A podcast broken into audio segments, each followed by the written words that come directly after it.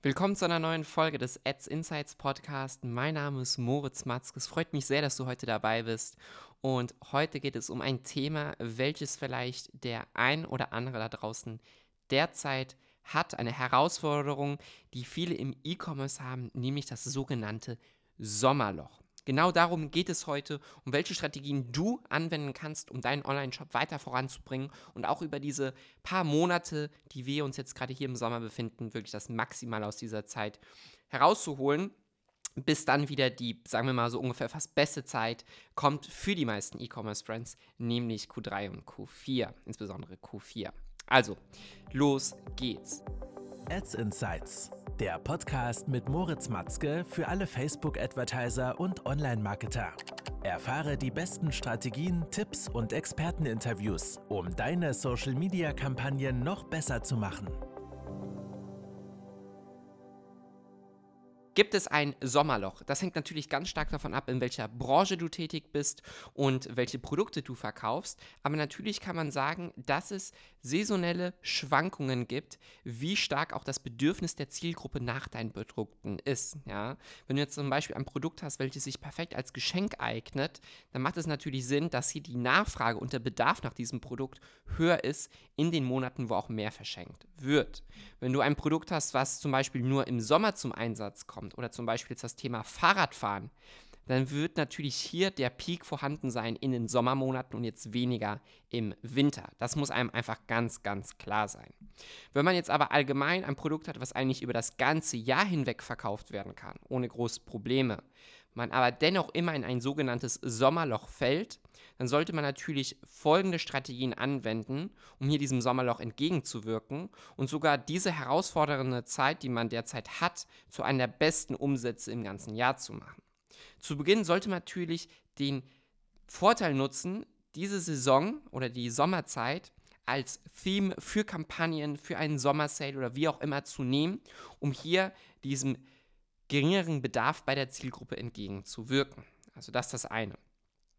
Zum anderen solltest du natürlich deinen Fokus stark aufs Retention Marketing legen, dass du übers Jahr hinweg dein Retention Marketing ausbaust, also deine Bestandskunden ausbaust, wie viel die auch bei dir ausgeben, um somit unabhängiger von Neukundenakquisen in dieser Zeit zu sein, denn du viel, da du viel auch Umsatz generierst über deine Bestandskunden. Hinzu kommt, dass du natürlich auch verstärkst arbeitest mit Angeboten, jetzt nicht direkt einem Sale, sondern Bundles oder Sets oder einem Konfigurator und somit noch personalisierter den, der Zielgruppe Produkte anbietest, die zum einen dir einen höheren Warenkorb ermöglichen, sodass du profitabler pro Verkauf bist, also einfach mehr Gewinn, mehr Umsatz pro Verkauf machst und gleichzeitig der Zielgruppe einen Grund gibst, warum sie jetzt bei dir kaufen sollten. Stell dir vor, du verkaufst deine Produkte einfach so als Kategorie. Dort sind sie einzeln aufgelistet. Das schaut sich jetzt ein Nutzer an. Das findet er ganz interessant.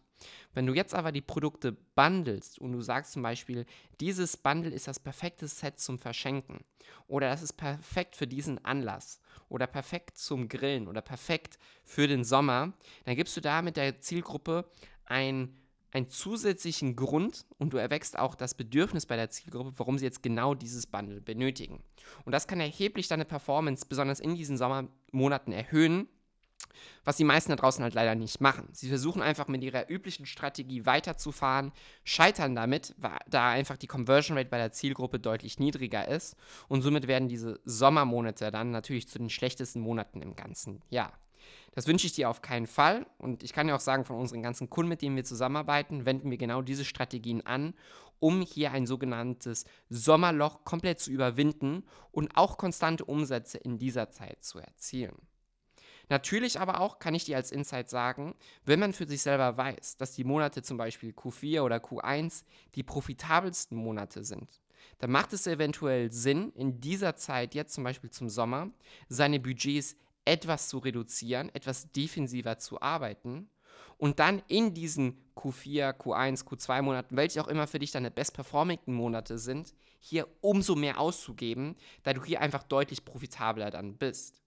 Natürlich müssen aber die meisten Brands da draußen ein gewisses Cashflow einfach täglich, wöchentlich, monatlich reinbringen, um auch die gesamten Fixkosten alles zu tragen, damit das Unternehmen trotzdem gesund bleibt.